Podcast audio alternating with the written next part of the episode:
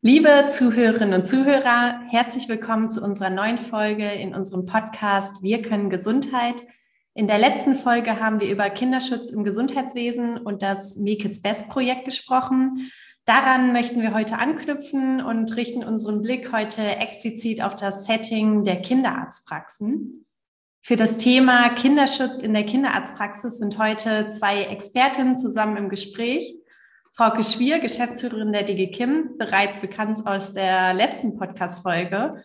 Und Dr. Monika Naujoks vom Berufsverband der Kinder- und Jugendärzte. Sie ist niedergelassene Kinderärztin aus Düsseldorf.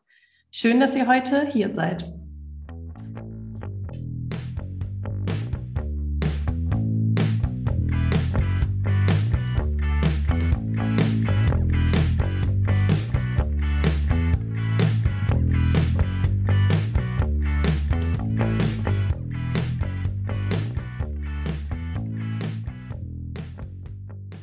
Ja, ähm, ich freue mich auch, dass wir wieder hier sind und vor allen Dingen freue ich mich, dass meine liebe Kollegin Monika, die selber ja auch in der Kinder- und Jugendarztpraxis arbeitet, mit viel Erfahrung das Thema ein bisschen näher bringen kann, weil der ein oder andere Zuhörer fragt sich sicherlich, jetzt haben wir ja schon über Medizin und Kinderschutz gesprochen, was ist denn jetzt genau anders in der Kinder- und Jugendarztpraxis, Monika, wenn wir über den Kinderschutz mitsprechen? Kannst du dazu ein bisschen was erzählen? Ja, hallo Frauke. Wir kennen uns jetzt ja auch schon eine Weile. Also, in der Kinder- und Jugendarztpraxis Kinderschutz zu betreiben, ist im Prinzip eine ständige Aufgabe. Und das ist nicht so wie in den Kliniken, wo dann im Prinzip ein Kind vorgestellt wird, sondern eigentlich kommen Eltern mit ihren Kindern aus ganz anderen Gründen in die Praxis. Und ähm, deshalb ist es in der Praxis so, dass wir eigentlich immer mitdenken müssen, dass Kinderschutz auch eine Rolle spielen kann. Und also wenn ein Kind zur Vorsorge kommt und dann plötzlich sagt, mein Papa schlägt, dann sind wir ja gar nicht darauf vorbereitet, sodass es eher eine unvorbereitete Aufgabe ist. Nichtsdestotrotz umso wichtiger. Und ich sehe das im Prinzip mehr im präventiven Bereich, dass wir offene Augen und offene Ohren haben, dass wir die Belastungen der Kinder und der Jugendlichen und auch die Belastungen der Eltern erkennen und dann auch nicht weggucken, sondern sagen, ich merke, das ist ganz schön anstrengend im Moment für Sie. Hier gibt es etwas, was ich für Sie tun kann. Und natürlich gehört auch dazu, dass wir bei Anhaltspunkten für Kindeswohlgefährdung im medizinischen Bereich, wenn wir also auffällige Hämatome sehen, Griffspuren sehen, geformte Hämatome sehen, dass wir auch da nicht weggucken, sondern dass wir auch, wenn es nur um Schnupfen geht, sagen, hm, was hast du denn da gemacht? Und dann das Kind mit einbeziehen und auch den Eltern signalisieren, wir haben da etwas gesehen, was wir jetzt erstmal nicht einordnen können. Ja, danke, Monika. Du hast jetzt ja schon mal ein Bild gezeichnet, ich sag mal, für die erste Begegnung. Es fällt dir was mit auf und du machst den ersten Opener für den Patienten, vielleicht auch für die Eltern. Ähm, jetzt wissen wir aus dem Kinder- und Jugendstärkungsgesetz oder aus dem KKG auch, dass wir auf Hilfen hinwirken sollen, wenn uns eine Gefährdung für das Kind äh, bekannt wird. Und da würde ich dich vielleicht bitten, einfach zu erzählen aus deiner Praxis, wie kann denn das gelingen? Auch gerade vielleicht im Gespräch, vielleicht halt auch in dem, wie man halt auch sitzt oder wie man sich verhält. Als Arzt, welche Möglichkeiten hast du denn da in der Kommunikation mit den Eltern oder auch mit den Kindern? Ja, wenn es um Hilfen geht, auf die wir hinwirken, dann ist es zunächst mal so, dass ich den Eltern Angebote mache. Also es gibt die Möglichkeit, dass ich sage, ich kenne da was, ich glaube, ich habe eine Idee, da gibt es jemanden, die oder der, die könnten Ihnen helfen. Und das geht von einer Beratungsstelle, einer Erziehungsberatungsstelle, die einfach im Umgang mit einem schwierigen Verhalten vom Kind beraten kann, bis hin zu, ich weiß, dass es die Möglichkeit gibt, ähm, dass Sie auch eine Hilfe zu Hause bekommen können. Und ich habe eine Idee, wie Sie das machen können. Da gibt es verschiedene Wege. Entweder können Sie die Eingangsberatung aufsuchen und ich versuche sehr dafür zu werben. Ich sage immer, wir haben das große Glück, dass es diese Hilfen gibt und die sind in Deutschland sogar kostenfrei. Das kostet sie nichts und es ist wichtig, gerade wenn es diese Hilfen gibt, dass diese auch genutzt werden. Warum sollen sie sich das nicht gönnen, dass sie sich auch mal eine Hilfe gönnen, gerade in der Situation, wo sie gerade so viele Belastungen haben? Und je nach Eltern, manche sagen ja dann sehr schnell, ähm, ich brauche keine Hilfe. Und dann habe ich gesagt, toll, was Sie alles stemmen. Also auch das nochmal wertschätzen zu sehen, was Sie schon alles schaffen mit Ihren Kindern und wie Sie das alles stemmen.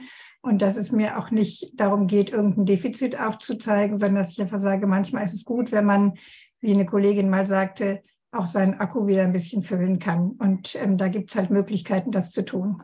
Und hast du vielleicht auch noch einen zusätzlichen Tipp? Das ist ja der Bereich, dass Eltern Angebote, Hilfen mit annehmen, was man mit Kindern auch machen kann, wie man die vielleicht halt auch motivieren kann, ansprechen kann oder ab welchem Alter das vielleicht halt auch gelingen kann oder nicht gelingen kann. Ja, also bei Säuglingen und kleinen Kleinkindern ist es tatsächlich so, dass ich primär die Eltern anspreche. Und bei den größeren Kindern und auch bei den Jugendlichen ist es so, dass ich manchmal das Gespräch alleine mit ihnen suche und sage mal, ich merke das einfach. Hier ist ganz schön viel Spannung gerade in der Familie und das ist auch für dich nicht einfach. Ich finde es klasse, wie du das gerade gesagt hast, dass du mir vertraut hast, auch Sachen zu erzählen.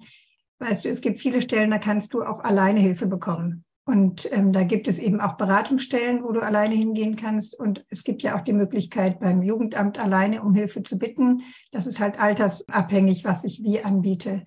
Und ich gebe den Kindern meistens auch mit, ihr könnt auch erstmal ausprobieren, wie das ist. Es gibt die Nummer gegen Kummer, das ist völlig anonym. Da könnt ihr einfach mal anrufen und hören, was die euch zu sagen haben. Da weiß keiner, wer du bist und es kann auch keiner sagen, nur zu sagen, was hast du denn da gemacht, sondern es ist eine ganz, ganz niederschwellige Möglichkeit, Hilfe zu bekommen. Den Jugendlichen nenne ich manchmal auch krisenchat.de, weil das dann auch schon personalisiert ist. Das ist im Internet, das ist so ein bisschen, ich sag mal, Facebook-like, da kann man chatten, da kann man sich Hilfe holen. Und die sind sehr, sehr häufig sehr glücklich, wenn ich ihnen spezifisch auch Hilfe anbiete. Den kleineren sage ich oft, Du merkst ja, wir machen uns ein bisschen Sorgen. Wir versuchen jetzt mal gemeinsam, wer da helfen kann, damit sie wissen, warum wir jetzt über Hilfen reden oder über Angebote reden. Und viele Kinder verstehen das ganz gut. Jetzt, äh, wenn du das so beschreibst, klingt das, ich möchte sagen, fast ein bisschen einfach und dass es äh, kein großes Problem oder auch gar keine Barriere ist, jemanden anzusprechen. Und da frage ich mich als erstes, was hat dich vielleicht sicherer im Umgang mit dem Ansprechen von Problemen mitgemacht und was würdest du vielleicht auch anderen Kollegen raten, um genau diesen Schritt auf die Patienten und auch die Eltern zuzugehen? Was hat dir geholfen? Also ganz primär geholfen hat mir, dass ich mich gut fortgebildet habe. Ich finde das immer wichtig, wenn man versucht, Sachen zu tun, dass man weiß, was man tut. Und ähm, da haben mir die verschiedensten Fortbildungen, die ich gemacht habe, total geholfen. Sei es eine Fortbildung zur Gesprächsführung, sei es eine Fortbildung zum Kinderschutz und auch zu wissen, welche rechtlichen Grundlagen gibt es, was darf ich, was darf ich nicht, was sollte ich. Und also ich glaube, wichtig ist, dass man weiß, was man tut, also dass man sich fortbildet. Und das Zweite ist letztendlich, ähm, dass man auch weiß, wohin man sich wenden kann, also dass man sein System, sein eigenes Netz in der eigenen Umgebung der Praxis ein bisschen kennt. Und das ist ja Stichwort Netzwerken. Und das erfordert manchmal viel Engagement, weil es eben außerhalb der Praxiszeiten ist, wenn man an irgendwelchen öffentlichen Sitzungen teilhat. Aber es lohnt sich, weil die, es zeigt sich einfach, wenn man jemanden kennt, kann man schneller auch Hilfen suchen. Das geht mir so, wenn ich auch mal ähm, mich ans Jugendamt wende. Und genauso geht es so, wenn ich den Eltern sage, wissen, ich kenne die persönlich in der Beratungsstelle. Ich habe mit denen schon mal zusammengearbeitet, die sind total wertschätzend und man fühlt sich nachher besser.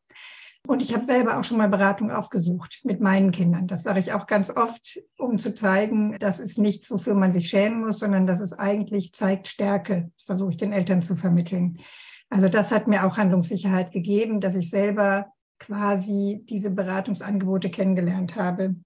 Und ich glaube, was wichtig ist, ist, dass man eine gewisse Struktur hat, dass man für sich selber überlegt, weil das ja so unvorbereitet kommt, wo habe ich die Adressen, wo habe ich, ähm, sage ich mal, eine Kamera, wo habe ich die Möglichkeit, vernünftige Dokumentation zu machen und wer ist jetzt heute mit in der Praxis? Wer könnte jetzt auch, weil das ist mein, mein Lieblingsfehler in der Situation selber, vergisst man häufig, dass es in manchen Situationen besser ist, wenn jemand dabei ist bei solchen Gesprächen.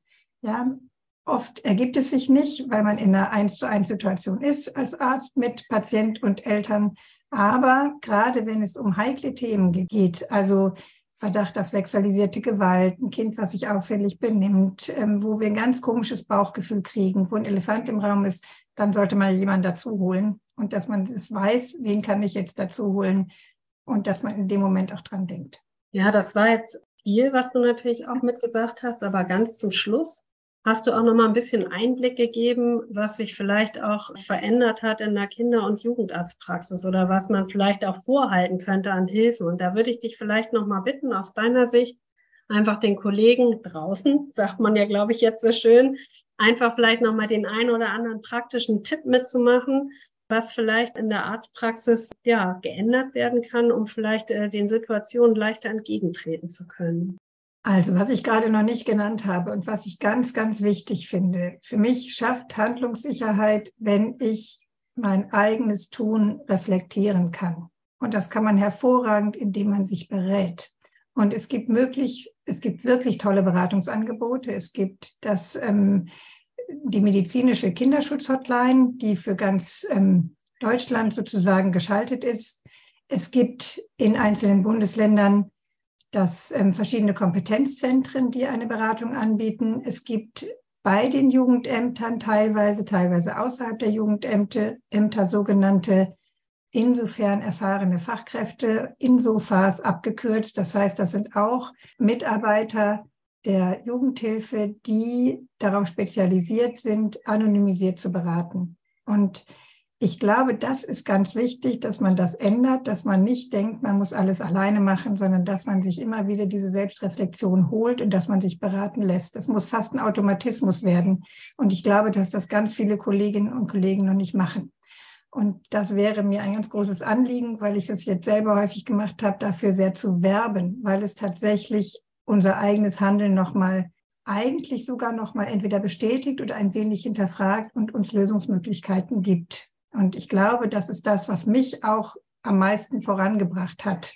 Und das Zweite sind natürlich strukturelle Voraussetzungen, dass man sagt, wir haben hier einen Meldebogen fürs Jugendamt, wir haben eine Möglichkeit einer Fotodokumentation durch eine Kamera, wir haben dann ein ähm, Hilfsmittel wie ein Winkellineal, wir haben eine Liste mit Telefonnummern, wo im Prinzip auch die wichtigsten Nummern draufstehen, auch der angeschlossenen Klinik oder der sage ich mal, wenn es gibt, optimalerweise Kinderschutzambulanz oder Kinderschutzgruppe und eben dem zuständigen Jugendamt oder einer übergreifenden, gibt es jetzt ja in manchen Städten sogenannte Netzwerkkoordinatoren oder Kinderschutzstellen, auch vom Jugendamt her. Das ist wichtig, dass man, wenn man es braucht, darauf zugreifen kann.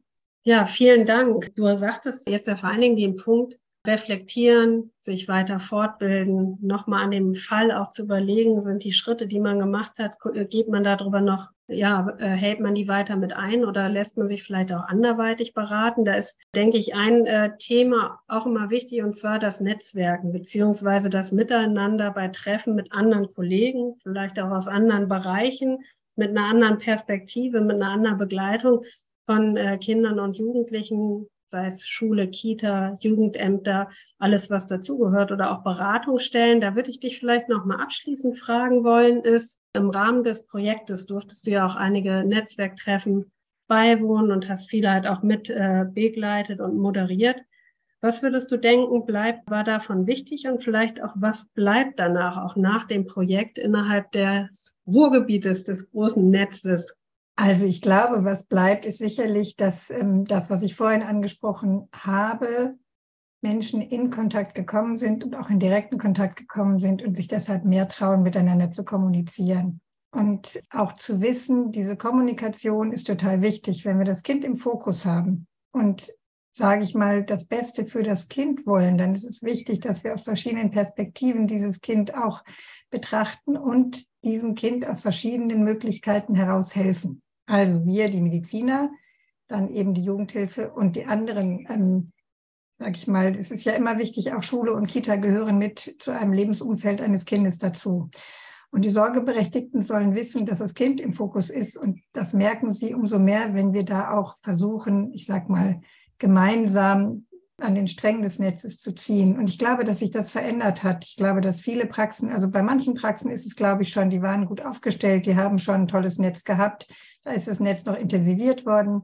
Bei manchen Praxen ist das Netz erst richtig aufgebaut worden. Bei manchen Praxen ist, sage ich mal so, sind noch Lücken im Netz, die noch zu füllen sind. Aber ich glaube, die Motivation ist da, das zu tun. Und das finde ich total schön. Und vielleicht ist es auch nochmal wichtig, dass ich glaube, im Rahmen der Netzwerktreffen auch nochmal Verständnis füreinander aufgekommen ist. Also dass das eben was anderes ist, in der Klinik Kinderschutz zu machen, wo die Kinder zugewiesen werden und wo man schon einen Auftrag hat und wo man weiß, was man tut, während man in der Praxis das oft nur mitdenkt und sagt, na, das Kind ist verhaltensauffällig, aber ich kann gar nichts richtig dokumentieren an, ich sag mal, ich kann natürlich dokumentieren, das Kind ist verhaltensauffällig, aber ich kann keine Verletzung dokumentieren, ich kann nichts sehen äußerlich, sondern ich kann nur beschreiben, was ich bei dem Kind an Veränderungen bemerke und das differenzialdiagnostisch neben einer Entwicklungsstörung, die natürlich Verhaltensauffälligkeiten machen kann, eben auch eine Vernachlässigung dahinter stehen kann. Und dass es eben Kinder gibt, die ich auch eine lange, lange Zeit erstmal begleiten muss, bevor ich sagen kann, jetzt habe ich genügend gewichtige Anhaltspunkte, um jetzt zu sagen, jetzt mache ich auch, sage ich mal, eine Gefährdungsmeldung und nehme die Eltern mit ins Boot. Oft kann ich die sogar abfangen, indem ich sage, das ist meine Idee, das zu tun. Wir sollen ja transparent sein.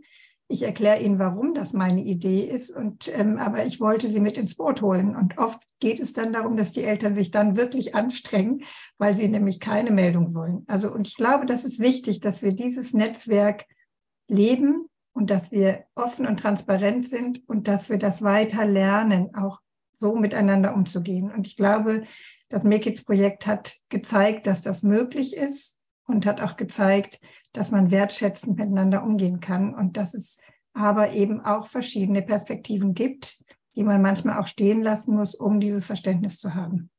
Ja, liebe Monika, ich bin dir unheimlich dankbar, gerade über die letzten Worte, die nochmal schön zusammenfassen, was auch unsere Zielsetzung mit ist, ins Gespräch zu kommen und vielleicht auch was zu verändern, für Kinder und Jugendliche, zum Beispiel über den Weg, über sie selber mit ihnen zu kommunizieren, aber auch über deren Eltern. Und ich bin mir sehr sicher, dass du viele deiner Kollegen und Kolleginnen, ob jung oder alt, motiviert hast, mit dem Einblick vielleicht doch was zu verändern, es genauso zu machen wie bisher, sich bestärkt zu fühlen und viel ja, mitgeben konntest und sage Danke von meiner Seite und überlasse dir das letzte abschließende Wort. Vielen Dank, Monika.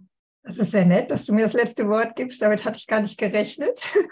Aber ähm, was ich vielleicht tatsächlich zum Schluss noch sagen möchte, ist, Kinderschutz ist immer eine Sache, die Zeit braucht. Und es ist wichtig, dass wir in der Praxis uns auch die Zeit nehmen und manchmal auch Sachen aushalten. Das heißt, es ist ganz wichtig, auch zum Wohle der Kinder, und die sind im Fokus, dass wir manchmal tatsächlich nicht direkt handeln, sondern dass wir erstmal uns beraten lassen und reflektieren und dann nochmal überlegen und dann mit Ruhe und Geduld den Kindern, sage ich mal, ein gesundes Aufwachsen ermöglichen, indem wir nämlich alle mit ins Boot holen, die Sorgeberechtigten, die Kinder selber und eben vielleicht auch noch unsere Kollegen und Kolleginnen oder eben Beratungsstellen. Das finde ich ganz wichtig. Wir brauchen Zeit und ich finde, die Zeit sollte es uns wert sein.